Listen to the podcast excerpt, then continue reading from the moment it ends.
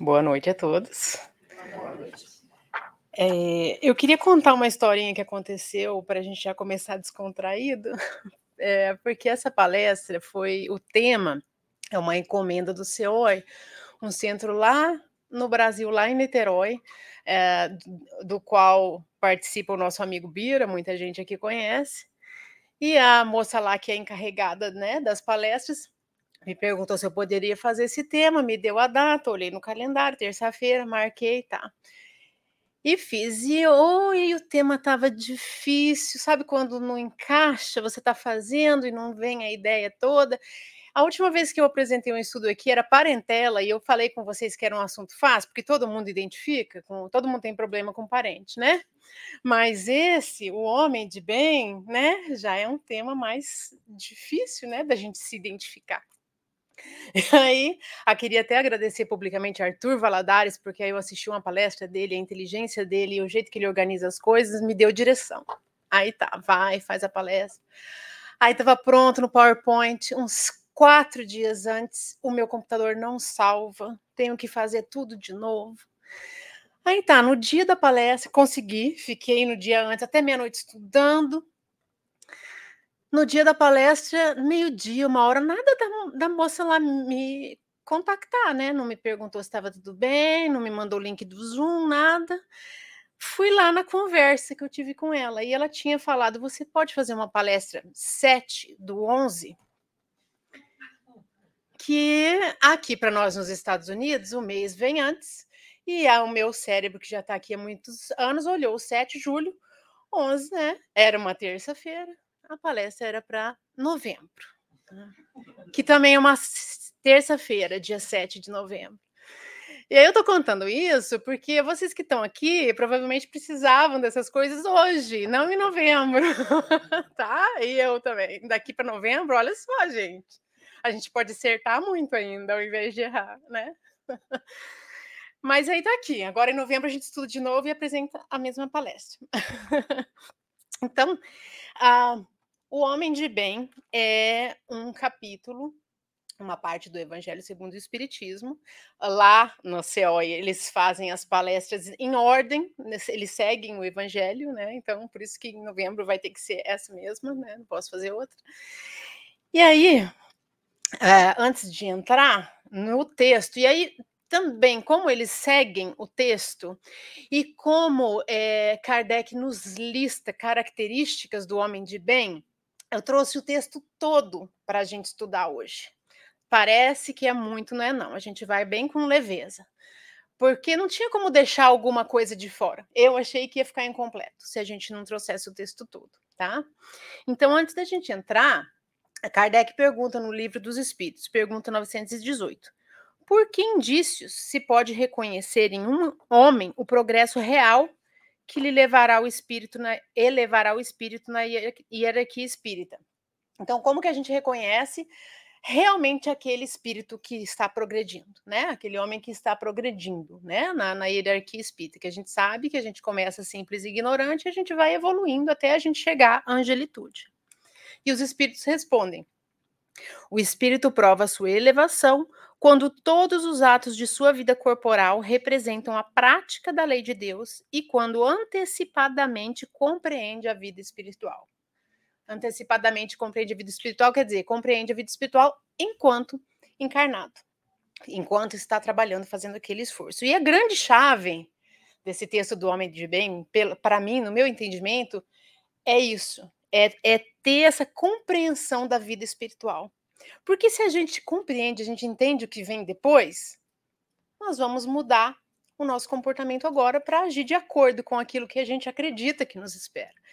Então, vários tópicos, né, ali do homem de bem, vai nos levar a isso, né? Que o homem de bem, aquele que já está conseguindo, ele tem essa compreensão da vida espiritual, ele tem essa compreensão do que que é que, que vem depois, o que que nos espera, as consequências da, dos nossos atos atuais. Né? E aí, uh, o que, que é o homem de bem, então? Em Marcos, capítulo 10, tem lá a passagem do jovem rico, que até por isso que eu pedi a música hoje, a gente cantou aqui a música do Jovem Rico, é, que conta que ele vem, é, Jesus está caminhando numa estrada e vem esse rapaz, se ajoelha, né, e fala assim: Bom mestre, o que devo fazer para é, encontrar a vida eterna? E aí ele fala, Jesus fala: Por que me chamas bom? Ninguém é bom a não ser um, que é Deus. Aí, poxa vida, e aí depois, né? Aí Jesus fala isso, ninguém é bom, só Deus, mas aí depois Jesus fala para ele o que, que, ele tem que fazer para conseguir a vida eterna, né? Fala para ele seguir os mandamentos e vende tudo que tem e me segue. E depois ele não vai, né? Porque ele tinha muita coisa a perder, né? Materialmente não foi. Mas esse, a, a questão aqui para gente é, é a parte que ele chamou Jesus de bom mestre e Jesus falou: não, não sou bom, bom é só Deus. Aí a gente fala assim, meu Deus do céu, então, né? E, e, que homem bom que é esse, se não existe, se Jesus falou que é só Deus. Então, a gente vai ser bom o tanto que nos é possível ser. A gente vai chegar num nível bem elevado de, de entendimento, de bondade, mais do que a gente pode imaginar hoje. Porque a gente imagina o que é ruim porque a gente já teve lá o que é a, a, o, o nível de elevação moral que a gente vai chegar, e vai, todo mundo, a gente ainda não compreende muito bem, que a gente ainda não passou por lá. Certo? Então, seremos espíritos puros dentro da bondade possível para quem não é Deus, né? Para todos os outros, para todos os filhos, todas as, a, as criaturas. Então, está lá no Evangelho segundo o Espiritismo, sede perfeitos, tem esses, esses três tópicos, características da perfeição, o homem de bem, que é o nosso estudo de hoje, os bons espíritas, que daí puxa a sardinha um pouquinho para o nosso lado e aí dói mais um pouquinho ainda, parábola do semeador, tá? Eu recomendo a leitura de, do capítulo inteiro, do evangelho inteiro, mas a gente vai estudando aqui um pouquinho. Mas antes ainda da gente entrar no texto, a gente vai ver alguns exemplos, porque, gente, o texto é, é deprimente, assim, um pouquinho. porque, porque parece que é muito inatingível aquilo ali que Kardec nos coloca. Porque são tantas coisas que o homem de bem precisa ter para se tornar um homem de bem, e lembrando que a gente está falando homem, humanidade, né? Mas tem. É possível por quê? tem irmãos nossos que vieram nos dar o exemplo e que já estão avançados nesse caminho da ascensão moral. E como é que a gente sabe quem chegou lá, quem não chegou, quem está avançado no caminho, quem ainda está só dando o primeiro passo? Como que a gente sabe disso? Mas no final a gente vai falar um pouquinho de novo disso, de reconhecer o fruto a, a, árvore pelos seus frutos, né? O homem pelas suas obras. E também nesses casos aqui que a gente vai falar, a gente sabe porque alguém veio do plano espiritual e nos contou e nos deu informações que nos levam a ter certeza que esses espíritos que estiveram entre nós no Brasil são espíritos que tiveram já essa longa caminhada que nós estamos trilhando agora e já estão avançados nessa, nessa busca por ser um ser humano de bem. Um deles, Eurípides Barçanufo. Ah, eu já fiz palestra do Eurípides Barçanufo, fiquei encantada com ele, ele arranjou um lugarzinho ali no meu coração, então adoro falar de Eurípides Barçanufo, mineiro, lá do início do século XIX, e ele foi uma pessoa que fez muito bem para aquela comunidade de Sacramento no estado de Minas. Ele entrou na doutrina espírita enquanto estava encarnado, trabalhou muito, divulgou muito, um, e ele auxiliava de forma médica, ele tinha farmácia, ele tinha escola, a vida dele é linda e não cabe nessa palestra. Então a gente só vai dizer que ele era uma pessoa muito iluminada. E aí, como que a gente sabe, então, que ele era um homem de bem? A gente, tá, a gente viu o fruto, a gente viu as obras que ele deixou. Porque é aquela pessoa que, no curto período encarnado que ele teve, porque ele morreu com 20 e poucos anos, ele deixou um legado que não, não é uma, um, um de nós comum que deixa. E aí, para complementar, a gente tem os amigos espirituais que nos contam coisas sobre Eurípides Barçanufo. Vários livros espíritas, vários romances espíritas que a gente lê, que tem uma equipe, equipe espiritual trabalhando, auxiliando, tá lá. Bezerra de Menezes, Eurípides Barçanufo, sempre tem uma turminha e o Eurípides está junto. Exemplos mais diretos.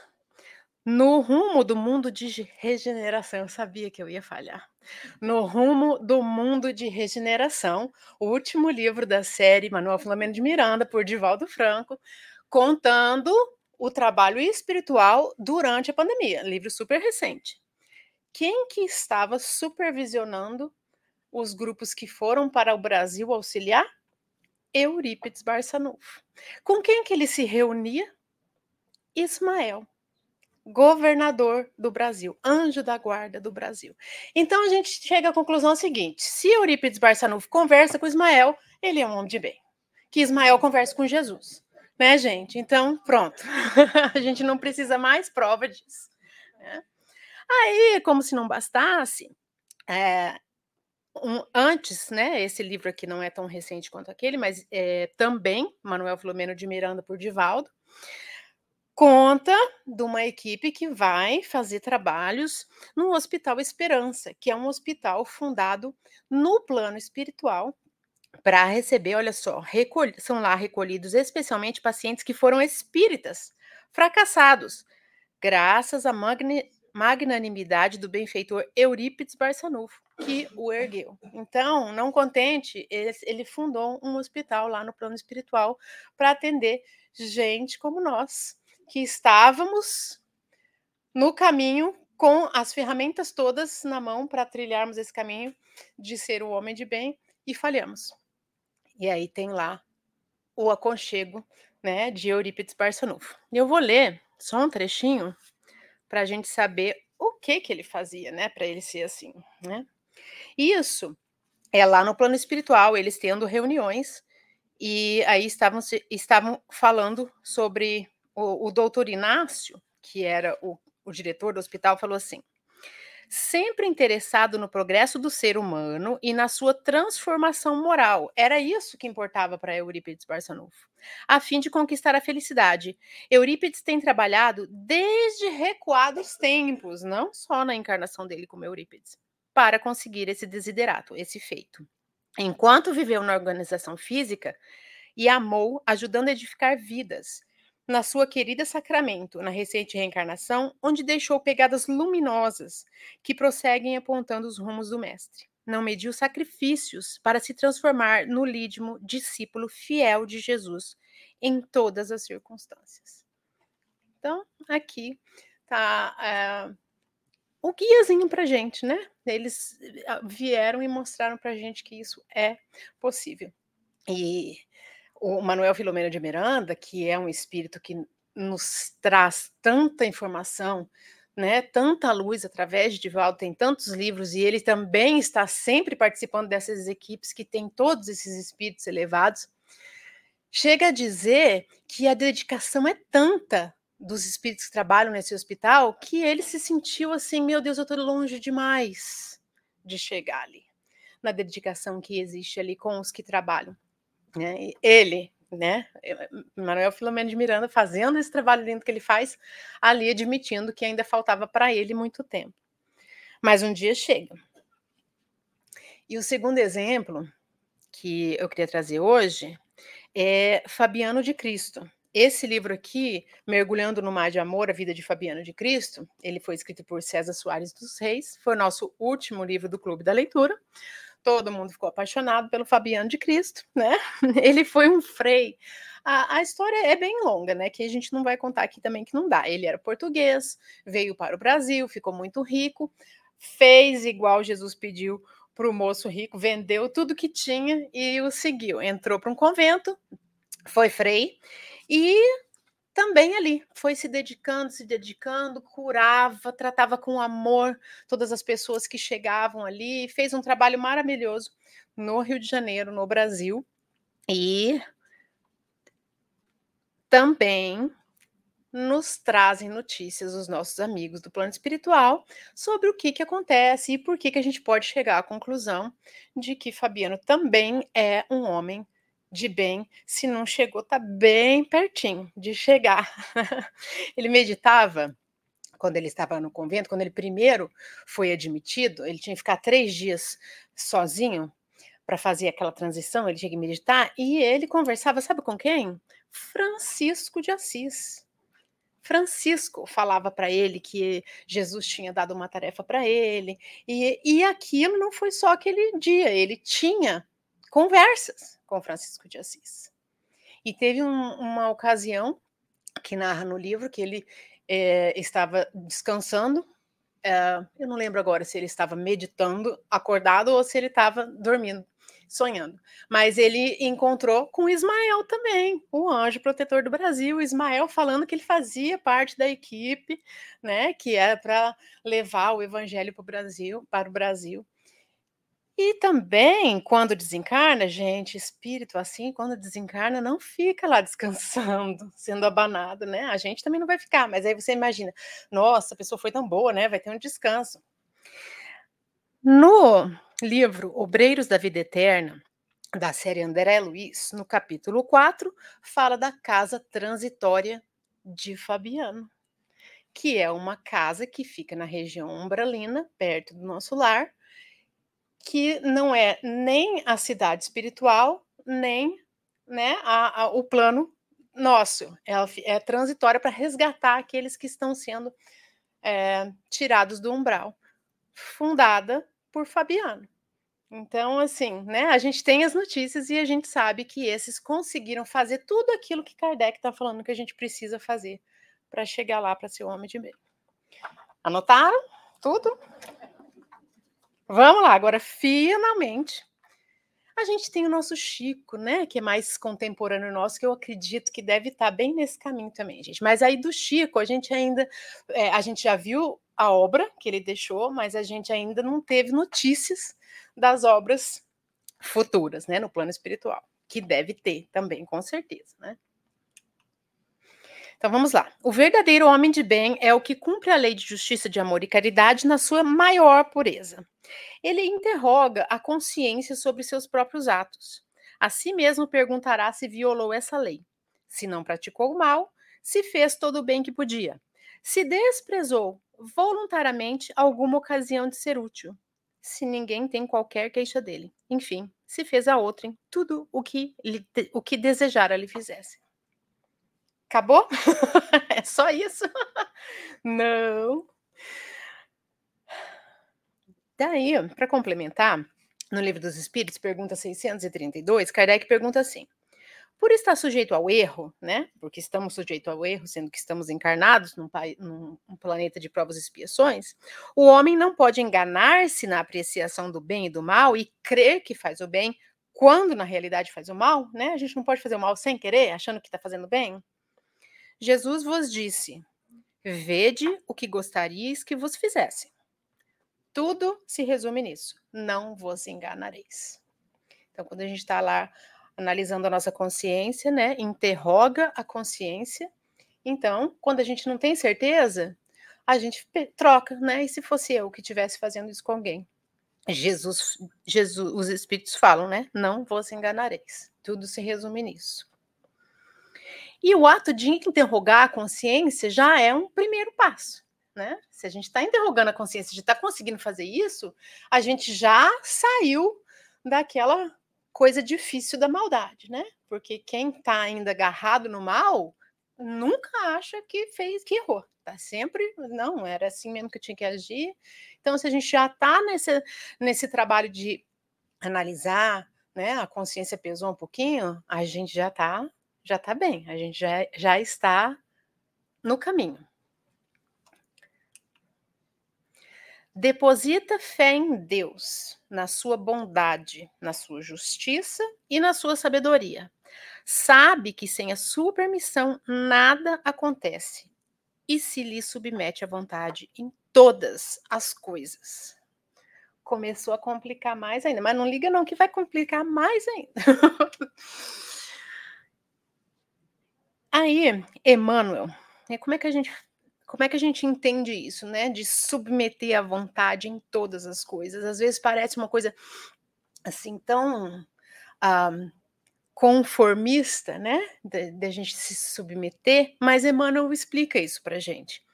É, no livro Palavras de Vida Eterna, tem um texto chamado Diante do Conformismo, e é baseado nessa frase maravilhosa de Paulo aos Romanos.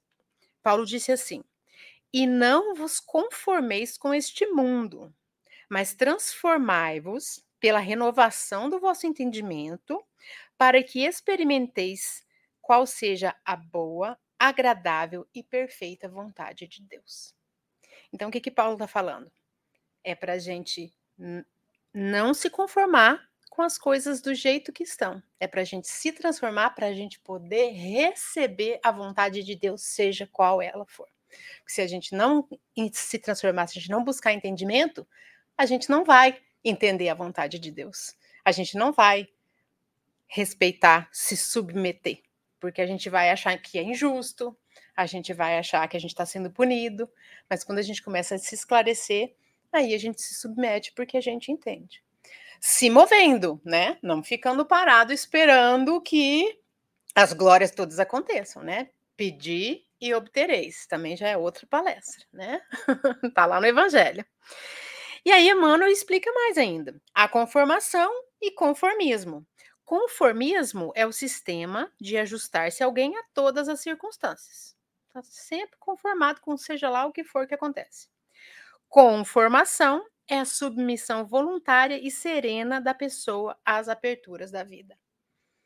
Então, o conformista, ele não se mexe para sair da situação em que ele está. O conformado, ele tentou tudo o que ele podia, e aí, a hora que ele vê que é aquilo mesmo, ele vai. Tem uma diferença, isso é importante, para a gente não achar que a gente tem que sentar e não fazer nada. Então, entendamos desse modo o sábio apontamento do apóstolo Paulo, aprendendo a suportar com paciência os enganos do mundo, sem nos acomodarmos com eles, certos de que é preciso manter indefectível lealdade à aplicação dos preceitos evangélicos, a fim de que se nos renove o entendimento. Né? Então a gente vai melhorando, buscando cada vez mais renovar o nosso entendimento,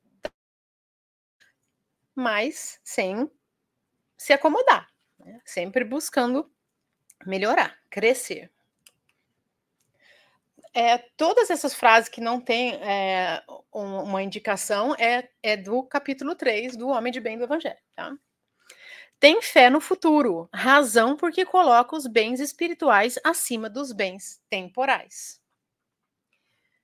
Aí, de novo, há o entendimento do futuro. Né? Eu, eu, eu entendi como é que vai ser a minha vida futura quando eu chegar no plano espiritual. Não vou precisar de nada que eu tenho aqui. Não vou nem sentir saudade das coisas que eu tenho aqui, se eu estiver fazendo as coisas da maneira que tem que ser. Né? É claro que tem gente que vai ficar ali agarradinho porque ainda não conseguiu se libertar. A gente, né, está passo a passo buscando. É, mas aí o homem de bem, que Kardec diz, já tem, ele já tem evolução moral suficiente para entender que a vida verdadeira é a outra, é a que vem depois. Né? Então, os bens materiais perdem a importância. Não pode ter? Pode. Deve, né?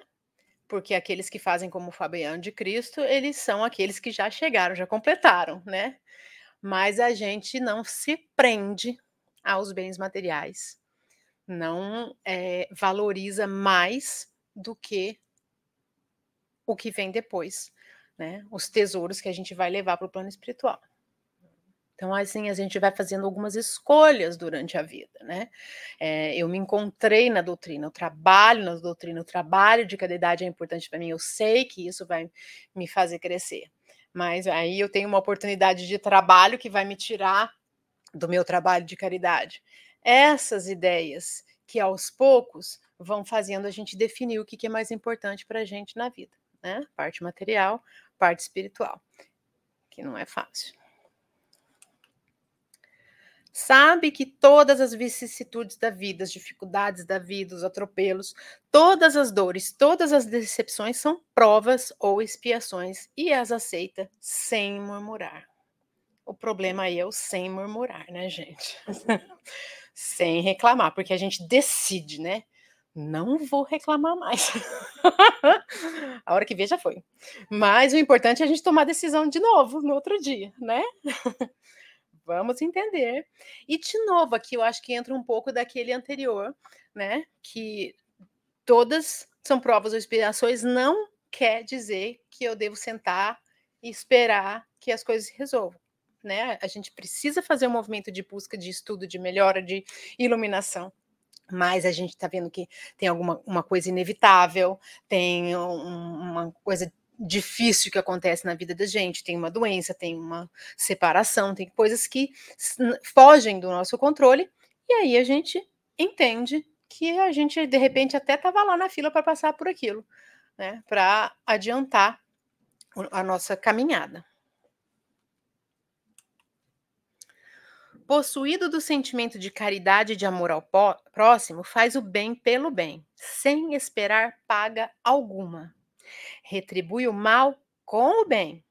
Toma a defesa do fraco contra o forte e sacrifica sempre seus interesses à justiça. Aí eu estava pensando, né? O, o, ideal dos estudos que a gente faz é a gente trazer para a gente e analisar como é que eu tô, né? E aí eu fiquei pensando assim, vou me abrir aqui com vocês. Por que, que eu faço palestra? Por que, que eu faço estudo? tá rindo, né?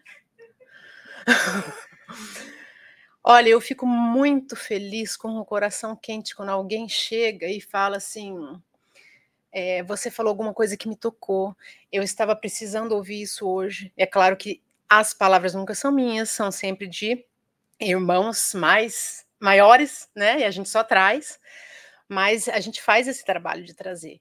E é muito, muito gratificante quando a gente sabe que ah, alguém saiu daqui um pouquinho melhor do que chegou por causa do estudo que a gente trouxe. Mas, olhando lá no fundo, não é essa a motivação. A motivação é a consciência de que eu preciso trabalhar.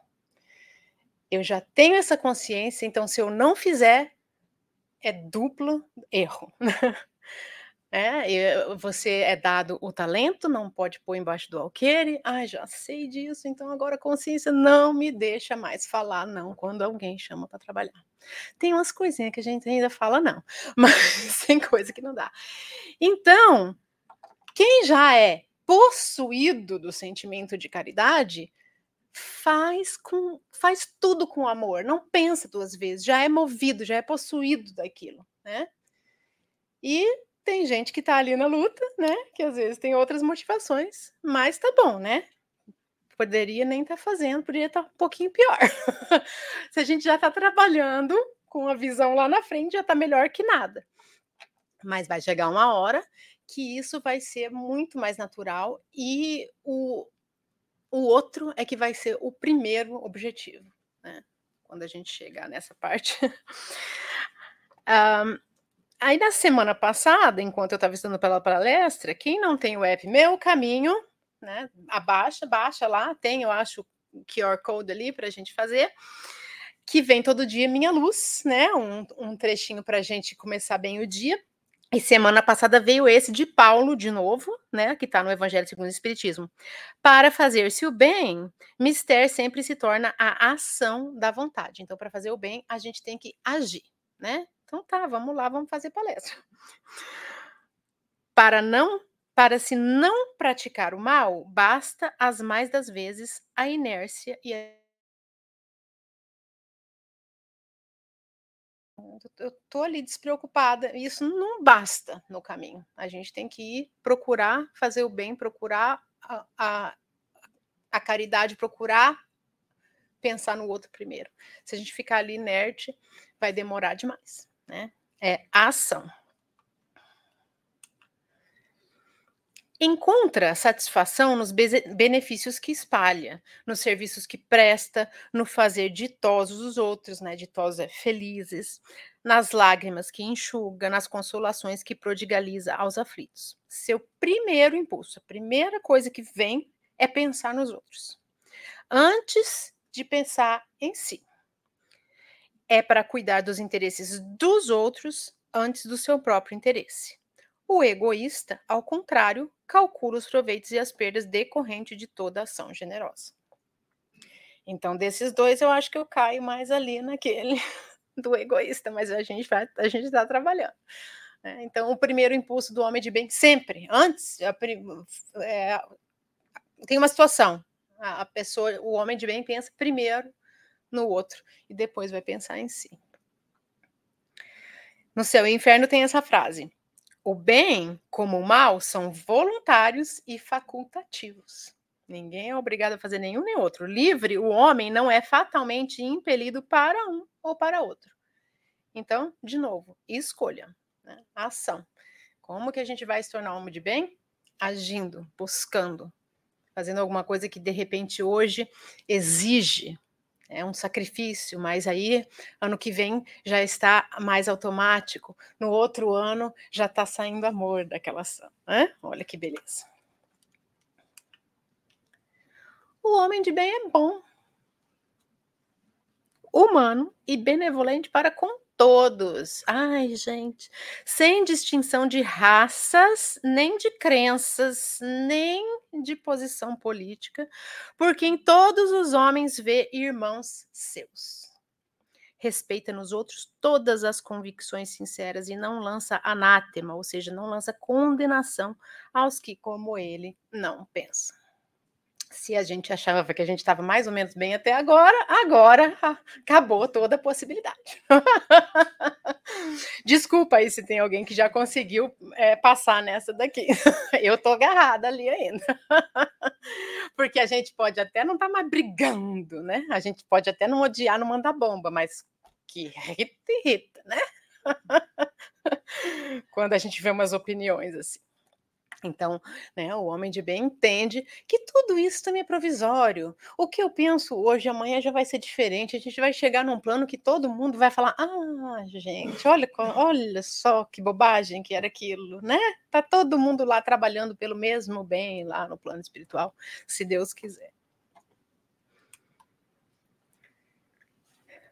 Em todas as circunstâncias, toma por guia a caridade tendo como certo que é aquele que prejudica outrem com palavras malévolas, que fere com o seu orgulho e o seu desprezo a suscetibilidade de alguém, que não recua a ideia de causar um sofrimento, uma contrariedade, ainda que pequenininha, ainda que ligeira, quando a pode evitar, falta ao dever de amar o próximo e não merece a clemência do Senhor. Olha que pesado, né? E aqui ele nem está falando de nenhuma caridade material, né? Ele só está falando da caridade moral, espiritual que a gente tem. Então, se a gente deve amar o próximo como a si mesmo e a gente faz essas coisas, a gente trata o outro mal, não merecer a clemência do Senhor aqui quer dizer, a minha consciência não vai me deixar em paz se eu agir dessa forma, não tem escapatória. Se eu estou agindo dessa maneira, eu tenho consciência tem, ele tem como certo que isso né, não, não está correto e não é dessa maneira que eu tenho que agir. Em todas as circunstâncias, toma por guia a caridade. E eu não sei se vocês já repararam, assim, é, me chamou muita atenção ali quando é, causar um sofrimento ou uma contrariedade, ainda que ligeira. Não acontece assim, às vezes, assim, ah, eu vou falar isso. Mas daí, se você ficar em dúvida, não fala. Porque se ficou na dúvida é porque provavelmente não era para falar, que você vai causar algum desconforto em alguém. É, e aí fala, e aí a pessoa fica chateada. E aí a gente volta ali e vai aprendendo. Então, assim, se a gente pode evitar, evitar, né? A gente é, maltratar e, e não ser caridoso com as pessoas. E conosco mesmo também. Não alimenta ódio, nem rancor, nem desejo de vingança. Esse aqui eu acho que a gente já tá bem, né, gente? Ah, graças a Deus. Um que eu acho que a gente já tá bem, um pouco melhor. Que eu acho que a gente não tem ódio aqui, não, né? Nem desejo de vingança, se Deus quiser. e a exemplo de Jesus, perdoa e esquece as ofensas, e só dos benefícios se lembra, por saber que perdoado lhe será conforme ele houver perdoado. Então, o homem de bem tem consciência dos mecanismos da vida, como é que funciona, da lei divina. Jesus não falou perdoa o seu inimigo enquanto estiver caminhando com ele, porque Jesus sabe que o ódio que não for resolvido agora vai causar muitas dificuldades depois, ou mesmo ainda nessa encarnação, mas vai atrapalhar demais o, o, o seu crescimento. Se deixar coisas mal resolvidas, se não perdoar o ódio, vai carregar aquilo. Se não pedir perdão, o outro, aí vira um obsessor do outro, aí tem que nascer na mesma família de novo, aí tudo aquilo. Então, o homem de bem tem, tem ideia disso tudo. O homem de bem já sabe, mesmo que ele não for espírita. Tá, gente? Porque a gente está falando do homem de bem, a gente não está falando só de nós, né? Ou mesmo que a pessoa não tenha noção de reencarnação, não acredite em nada disso, ela tem noção, porque ele é um homem de bem que deve perdoar, porque alguma coisa não vai ficar bem se ele levar isso, né? Porque Jesus falou para todos: perdoa o seu inimigo enquanto caminha com ele, né? Não só para nós espíritas. É indulgente para as fraquezas alheias porque sabe que também necessita de indulgência e tem presente esta sentença do Cristo. Atire-lhe a primeira pedra aquele que se achar sem pecado. Então, o homem de bem está no caminho do bem, de ser um homem de bem, mas ainda traz imperfeições, sabe que ainda necessita da indulgência dos, outros. E é indulgente com os outros, né? Como é que é aquela frase do Chico que todo mundo repete assim? A, aos outros eu permito que sejam imperfeitos, não é isso? Mas de mim eu exijo a perfeição. Então eu tenho que preocupar comigo e tentar cada vez ser melhor e entender que o outro está na batalha, está caminhando, está tentando também. De repente, aquele outro que tem um defeito que para mim é tão difícil, mas aquele outro já venceu mais que eu porque ele vem de uma história muito mais difícil e eu fiz um progresso menor que ele. Então, né, sendo gente, às vezes não é fácil, porque às vezes aquele problema do outro afeta a nossa vida, afeta o nosso dia a dia, aquela dificuldade que o outro tem. Mas, né, a gente tem que ir tentando para a gente chegar lá no homem de bem. Nunca se compraz em rebuscar os defeitos alheios nem ainda em evidenciá-los. Se a isso se vê obrigado, procura sempre o bem que possa atenuar o mal. Então, a gente tem que tentar o máximo que a gente puder, não trazer a dificuldade do outro para a superfície e, e, ficar apontando. E se a gente, por alguma razão, tenha que fazer isso, tenha que reconhecer isso, que a gente tente atenuar, né? Ah, o nosso amigo é maledicente, mas ele está se esforçando. O nosso amigo tem o problema da maledicência, mas ele faz um, ele se esforça no trabalho junto à comunidade. Então, destacar os, os, a, a, as vitórias, os aspectos positivos né, da pessoa. Estuda suas próprias imperfeições e trabalha incessantemente em combatê-las. E já falando do homem de bem, né? Que ainda está trabalhando incessantemente. A tarefa é árdua e demorada. Todos os esforços emprega para dizer, no dia seguinte, que alguma coisa traz em si de melhor do que na véspera. Então, eu não tenho que ser melhor que o outro, eu tenho que ser melhor do que eu era ontem. É, e fazer essa análise, né? Estuda as suas próprias imperfeições.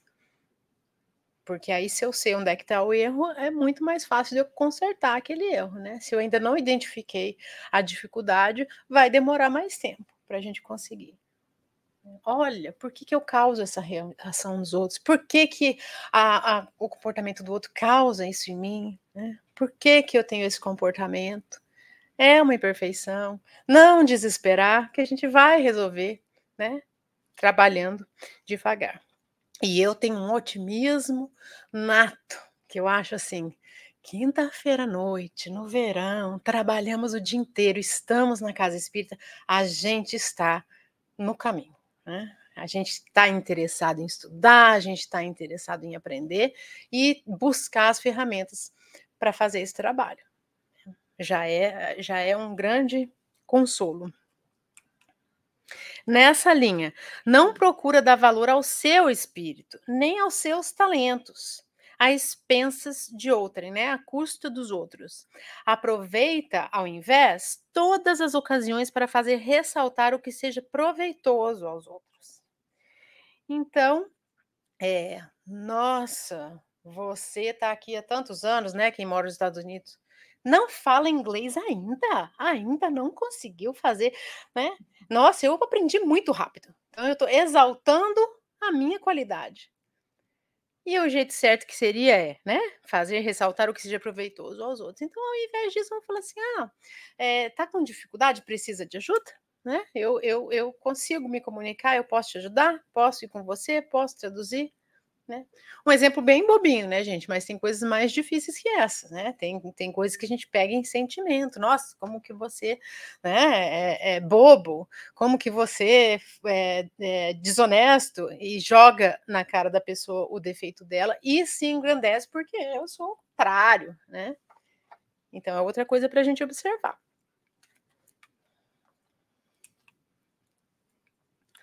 Não se envaidece da sua riqueza, nem de suas vantagens pessoais, por saber que tudo o que lhe foi dado pode lhe ser retirado. Tá falando que não é para ter nada? Não, tá falando que o homem de bem não se envaidece daquilo que tem. Usa, mas não abusa dos bens que lhe são concedidos. Sabe que é um depósito e de que terá de prestar contas, e que o mais prejudicial emprego que lhe pode dar é o de aplicá-lo à satisfação de suas paixões. É, é ali que está a, a, a pegadinha, né? O homem bom não precisa ser pobre materialmente. Ele pode ter as posses, mas o emprego disso, o uso disso, né? A gente já falou em, em, em outros estudos várias vezes, é que é o que importa. E não aplicá-lo na satisfação de suas paixões essa provavelmente é a prova que veio, né? Você vai com dinheiro, mas vamos ver se você não vai usar esse dinheiro para alimentar aquele problema que você tinha e que agora você veio para resolver, que às vezes é um consumismo, que às vezes é ah, qualquer tipo de né, dificuldade que tenha. Então, é, o homem de bem não precisa ser pobre, mas a, a prova da riqueza impõe mais uma dificuldade. Então, a gente precisa também cuidar disso. Então, se a ordem social, né, se na sociedade é, o colocou sob o seu mando, sob o seu mando outros homens, ou seja, né, o homem de bem está numa situação de chefia, trata esses outros homens, os seus subordinados, com bondade e benevolência, porque são seus iguais perante Deus usa da sua autoridade para lhes levantar o orgulho moral e não para os esmagar com o seu orgulho. Usa, usa da sua autoridade para lhes levantar o moral e não para esmagar com o seu orgulho. Evita tudo quanto lhes possa tornar mais penosa a posição subalterna e que se encontra. Então, vai haver diferença social? Vai. Somos diferentes, temos diferentes tendências, diferentes personalidades alguns vão estar em posição de maior destaque. O que, que o homem de bem tem que fazer se estiver na posição de destaque? Tratar os seus subalternos né, com justiça. Ter certeza que não estão vivendo em condições subhumanas, que não estão sendo abusados. Né? Esse é o papel do homem de bem que está em condição de chefia. Tem uh, nesse, nesse livro aqui, é, da vida de Fabiano de Cristo, como ele ah, entrou para a ordem franciscana e ele né, tem muito de Francisco no livro também. Então, tem esse, essa, essa parte que fala sobre isso, essa parte material que eu achei muito interessante. Fala assim: foi a fraternidade que envolveu o espírito de Francisco. Sua opção pela pobreza não era em si a finalidade essencial. Era sim um despojamento, uma forma de comunhão com o Cristo. Por quê? Por meio da pobreza, cai tudo o que atrapalha as relações entre as pessoas. Caem os interesses que separam, Cai o meu, cai o teu. Caem os papéis sociais impregnados de simbologia e de poder, com seus mitos de exclusão, com seus ritos de domínio. Então, eu achei muito interessante isso, da gente ver por esse ângulo, né? Quando estava aqui no slide anterior falando né, dos bens materiais, não é porque ah, eu vou é, abrir mão dos meus bens para dar exemplo de pobreza, é, era muito maior, né? Se eu elimino tudo que me separa do meu irmão, ou a maior parte do que separa do meu irmão, eu vou estar em maior comunhão com Cristo. Era essa a intenção dele. Daí diz: Francisco, de fato, renunciou a todo o poder, pois é o poder que impõe distâncias, que define classes, castas. Então, ele, o Francisco ultrapassou isso aqui que está falando para o homem de bem. O, o, homem de bem tem que respeitar os que estão abaixo de si. O Francisco nem queria ter ninguém abaixo de si. Né? Ele já, já está um passo acima. O aspecto mais trágico do poder é sua característica cumulativa. Quem não tem, quer ter. Quem tem, quer ter mais. Quem tem mais, acha que tudo que tem nunca é suficiente. Então, esse é o perigo né, do, da, da prova da riqueza. Então, a gente está aqui cheio de alertas. E aí, o subordinado, por sua vez, aquele que tem patrão, compreende os deveres da sua posição, da posição que ocupa, e se empenha em cumpri-los conscienciosamente. Eu acho que é, vários de nós imigrantes nos identificamos bastante com essa parte, né? E aí, o que, que a gente faz? A gente é grato por aquela posição, por aquele trabalho honesto. A gente ora por aquele patrão, seja ele difícil ou não. Existe uma razão da gente estar tá ali e a gente está ali, né, trabalhando honestamente. Não sentir inveja da posição que o outro está. Tem consciência das suas limitações. Talvez eu possa é, almejar e trabalhar e estudar para chegar onde ele está. Talvez não. Talvez eu não queira. Então, eu fico ali, cumpro com a minha obrigação e faço o meu trabalho com amor. Finalmente, mas não é o fim ainda não. O homem de bem respeita todos os direitos que aos seus semelhantes dão as leis da natureza, como quer que sejam respeitados os seus. Então vamos fazer aos outros só aquilo que eu gostaria que fizessem para mim, né? a lei dourada. Então, o homem de bem que conseguiu, né, já caminhar e já realizar tudo isso que a gente falou, ele está, né, nesse ponto de chegar a respeitar tudo o que Deus colocou para gente, né, das leis morais que a doutrina nos traz de forma tão maravilhosa, né, que eu quero para mim, eu quero para todos, porque se não estivermos todos um, dentro dessa lei, se não estivermos todos sendo respeitados, se não estivermos todos usufruindo, a gente não vai estar nunca num mundo perfeito, porque a gente vai ter sempre ainda a presença do mal. Então, quando a gente falar ah, o mundo vai entrar para um mundo de regeneração, a Terra, né? A Terra não vai acontecer nada com ela, pode acontecer uns cataclismas aqui e ali, mas quem vai fazer a mudança somos nós. E para a gente chegar numa fase de que não tem mais o mal, é dentro, é a gente que tem que fazer essa mudança, né? Respeitando aqueles que estão conosco na caminhada. Agora, esse é o último parágrafo. Olha só, é mais. Não ficam assim enumeradas todas as qualidades que distinguem o bem. Não é só isso, gente.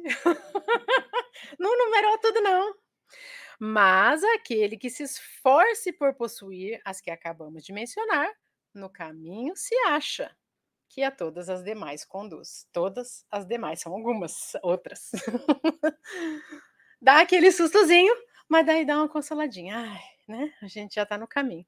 Tem alguns que a gente já está no caminho, tem alguns que a gente ainda não, não tá, né? E aí a gente vai trabalhando e vai se esforçando né? para ver se a gente consegue. Mas aí, para a gente também não ficar tão chateado, né? Esse é um texto do Fonte Viva, pelos frutos, né, de Emmanuel por Chico Xavier. Ninguém se que se consagre realmente à verdade dará testemunho de nós pelo que parecemos, pela superficialidade de nossa vida, pela epiderme, a parte de fora de nossas atitudes ou expressões individuais percebidas ou apreciadas de passagem, né? Ninguém que está fazendo um, uma análise verdadeira de nós vai poder nos analisar superficialmente só olhando é, a nossa vida, mas sim pela substância de nossa colaboração no processo, no progresso comum, pela importância de nosso concurso no bem geral. É o trabalho, é o que a gente deixa. Pelos frutos os conhecereis, disse o mestre. Pelas nossas ações seremos conhecidos, repetiremos nós. E esses e esse esses frutos não precisa ser os frutos de Eurípides Barçanufo, não precisa ser os frutos do Fabiano de Cristo, não precisa ser os frutos do Chico Xavier. Né? O, o, o meu, a minha plantação, os frutos que eu deixo nesta encarnação, pode ser um filho que eu encaminhei bem na vida, pode ser um, um, uma família que eu mantive, né? Não é porque a gente está dando grandes exemplos, os grandes exemplos eles se destacam, porque são pessoas que vêm e fazem um impacto mesmo na vida da, da humanidade. Mas o meu projeto e o fruto que eu vou deixar pode ser muito mais simples que isso. Né? Alcione, do livro Renúncia de Emmanuel, veio lá de um plano bem mais elevado para cuidar de uma pessoa. Ela queria encaminhar uma pessoa. Então, né, a, a, gente vai ser visto pelos, pelo trabalho, para a gente não se desencorajar, né? Vamos fazer, floresça onde for plantado. Vamos fazer aquilo que a gente né, veio fazer. E aí eu achei esse, esse, essa frase aqui que eu achei até engraçadinha. É, no livro O Espírito da Verdade, que é de Chico Xavier, por vários espíritos, esse texto, capítulo 55, essa frase que está dentro do texto, é de André Luiz. E ele diz assim: afirmou o Senhor, cada árvore é conhecida pelos frutos, né? Isso Jesus falou, já está ali. Aí Emmanuel fala: alimentar-se com laranja ou intoxicar-se com pimenta é problema seu. Então quer dizer, né? A gente que resolve. O que, que a gente vai fazer? E aí, para a gente, como é que a gente vai saber, né? às vezes eu acho que nem quem que pode julgar o nosso estágio de evolução moral? Provavelmente nem nós mesmos temos clareza para isso, para eu poder falar, ah, eu sou um homem de bem, eu estou bem no caminho, né? Como a gente falou do outro, a gente pode estar tá nessa encarnação, a gente pode ter sido tão piorzinho antes que nessa o, que a gente está fazendo já está sendo um avanço. Então a gente não tem como sobre, é, muito saber isso. Então é preciso esperar algum tempo para a gente ver os frutos, para a gente ver o esforço do nosso trabalho. Muito provavelmente, muitas coisas acontecem e que esclarecem só no plano espiritual. E aí a gente tem aqui alguns exemplos que a gente, para a gente analisar como que é difícil essa análise do homem de bem.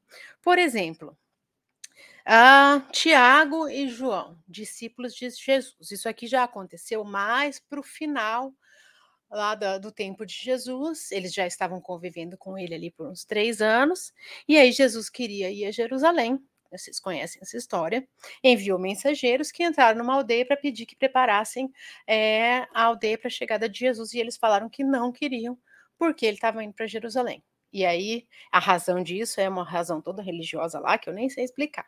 Mas não quiseram receber Jesus. E aí, Tiago e João, os dois discípulos, falaram assim: o Senhor, queres que mandemos, oremos e pedimos para descer fogo do céu para acabar com essa aldeia inteira? Eles estavam convivendo com Jesus já fazia três anos.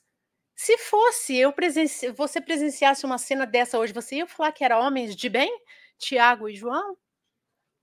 Eles estavam ali ainda naquela dificuldade. E olha aí, aí tem é, Pedro, que todo mundo sabe que Pedro era né? E Pedro fica voltando na, na minha vida. Sempre tem um Pedro nos no meus estudos.